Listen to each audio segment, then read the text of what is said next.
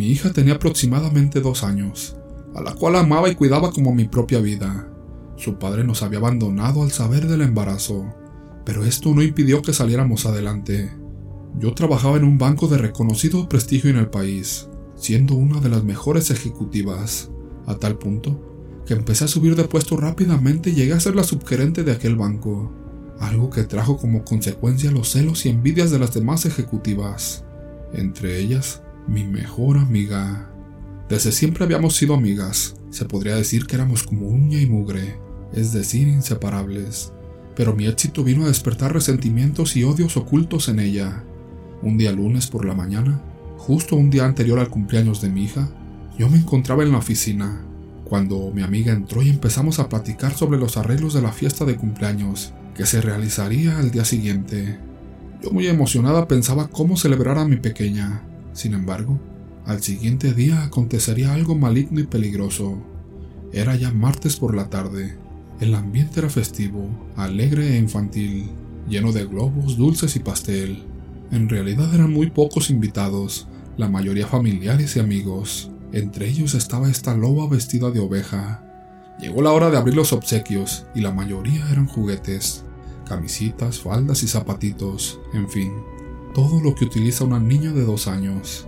Pero entre los juguetes se encontraba una hermosa muñeca, ojos azules oscuros, pelo rubio y vestidito azul claro. Adivinen de quién era el obsequio. Exactamente, era de esta mujer, quien había planeado algo horrible para dañarnos a las dos. La pesadilla comenzó esa misma noche. Era medianoche y la niña comenzó a llorar. Alertada, me levanté a ver qué pasaba. Entré al cuarto de la niña y me acerqué a su camita. Al no ver el motivo por el cual la niña lloraba, me quedé con ella hasta quedar nuevamente dormida. A la mañana siguiente la niña amaneció con moretones en los brazos y piernas. Preocupada, no fui a trabajar y llevé a la niña al médico. El doctor me dijo que esos moretones eran producto de golpes fuertes. Me preguntó si mi pequeña se había caído de la cama o golpeado con algún objeto. Yo le contesté que no, que prácticamente mi madre la cuidaba todo el día mientras yo trabajaba en el banco. El médico me aconsejó que observara muy bien a la niña para que no siguiera sufriendo más golpes. Al día siguiente, le comenté todo este suceso a mi amiga, y esta con una reacción hipócrita me expresó su tristeza por lo sucedido, pero en su interior gozaba pues ella bien sabía el mal que había provocado. Esa noche volvió a suceder algo. A la medianoche la niña lloraba y gritaba nuevamente. Alarmada, me levanté nuevamente para ver qué le sucedía a la niña.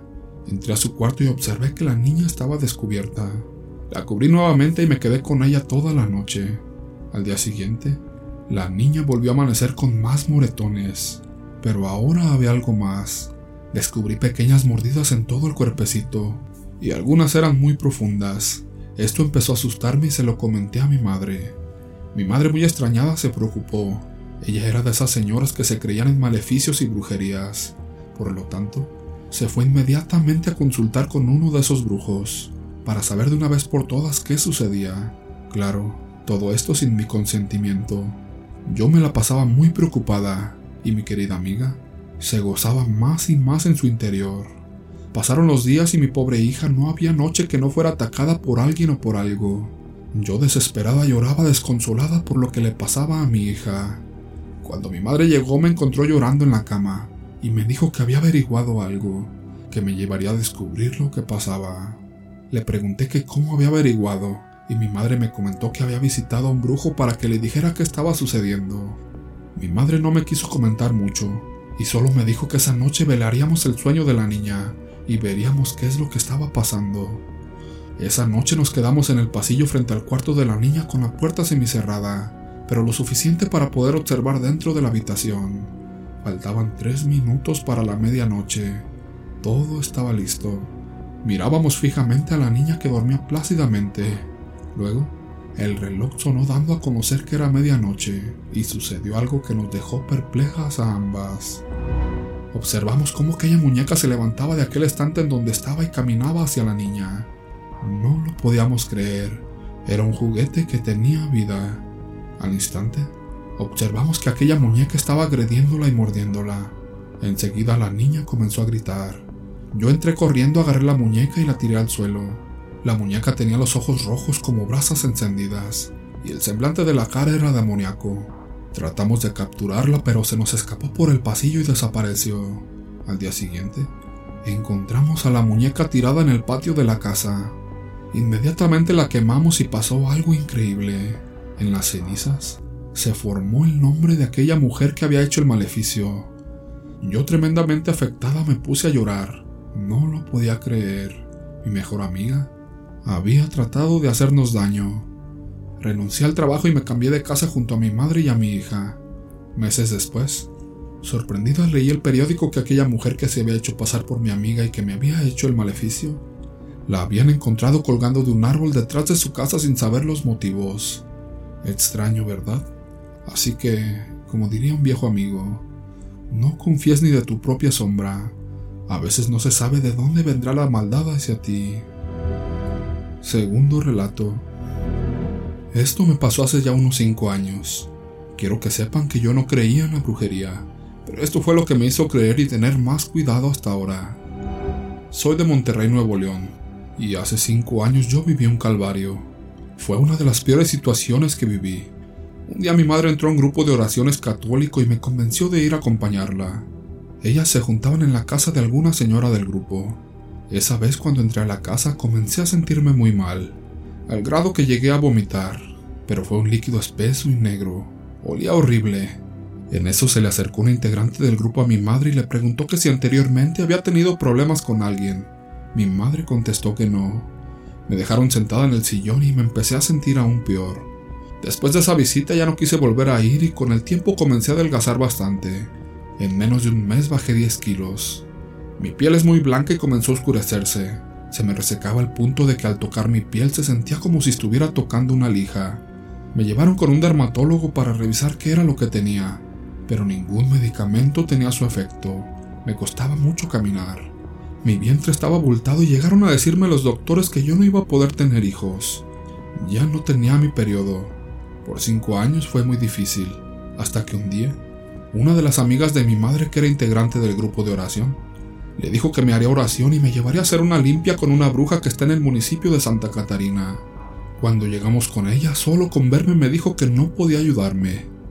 Después me llevaron con otro brujo o santero, no recuerdo bien, pero era en Montemorelos. Este tampoco me dejó entrar, pero me dio unos líquidos con hierbas. Me dijo que por dos semanas me bañara con esos líquidos y que cuando se me terminaran me llevaran de nuevo. Solo mejoré un poco con esos líquidos. Llegué y primero habló con mi madre y le dijo que yo ya casi estaba en las últimas, que no viviría mucho tiempo a menos que me sacaran todo el mal que traía, que habían hecho una muñeca vudú con mi cabello y que me querían fallecida, y que quien me estaba haciendo todo ese daño era una ex de mi expareja. Me tenían ofrendada la Santísima Muerte y por eso no iba a durar. Después de todo eso, el brujo le dijo a mi madre, este mal se le va a regresar a la persona que le ocasionó todo esto, y me recostaron en una mesa. Yo no podía moverme y el brujo comenzó a sobarme el vientre.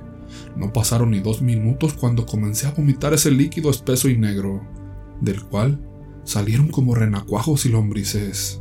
Después de eso lo quemó y me comenzó a cortar mi ropa interior, pero se escuchaba como si estuvieran cortando algo como cartón o algo parecido.